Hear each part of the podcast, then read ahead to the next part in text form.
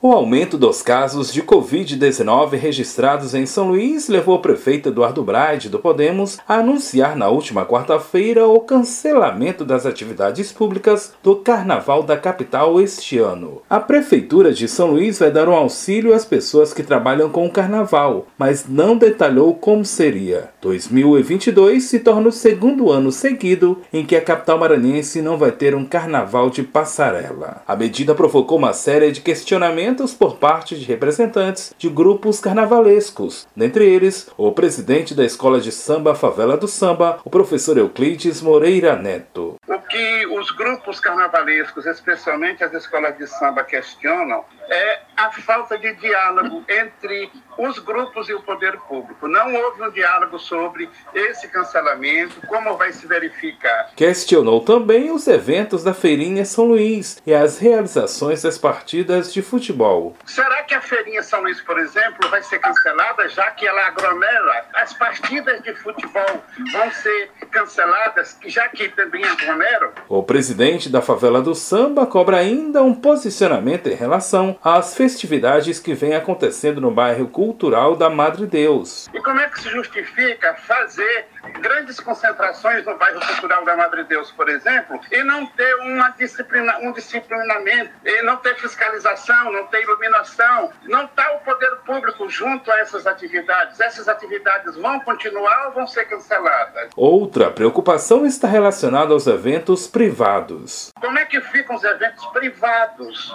Os que já foram investidos, eles vão ser cancelados? O poder público, por meio da prefeitura, vai indenizar esse, esses produtores que já fizeram algum investimento? O grande dilema está aí. Inclusive, Rio e São Paulo cancelou o carnaval de rua, aglomeração pública de rua, mas não cancelou o carnaval da passarela. E o que está se questionando é: a passarela tem como se controlar o acesso das pessoas, tem como se controlar a, a questão sanitária. Isso vai ser, foi cancelado. E os investimentos que as escolas já vêm fazendo desde o ano passado. Esse o grande note, é o grande problema que está em vigor. O presidente da favela do samba chama atenção ainda para um posicionamento do governo do estado. E o governo do estado vai poder fazer a concentração com trios elétricos? O governo do estado não citou 14 trios elétricos. E aí, como é que vai ficar? A produção do carnaval fomenta uma cadeia econômica que serve de sustentação para milhares de pessoas, pontua o presidente da favela do samba, Euclides Moreira Neto. Grande cadeia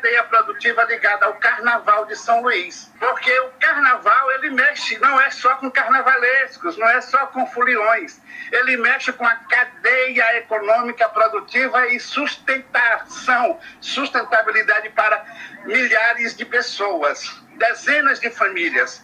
É essa, é essa a grande questão. Em relação às atividades da Feirinha São Luís, a Prefeitura da capital, por meio da CEMAPA, Secretaria Municipal de Agricultura, Pesca e Abastecimento, anunciou nesta quinta-feira que vão estar suspensas a partir deste domingo. Mas, ainda assim, o jornalismo da Universidade FM entrou em contato com a assessoria de comunicação da Prefeitura de São Luís e do governo do estado sobre os demais questionamentos levantados durante a reportagem mas até o fechamento da mesma não obtivemos um posicionamento oficial. Da Universidade FM do Maranhão em São Luís, Borges Júnior.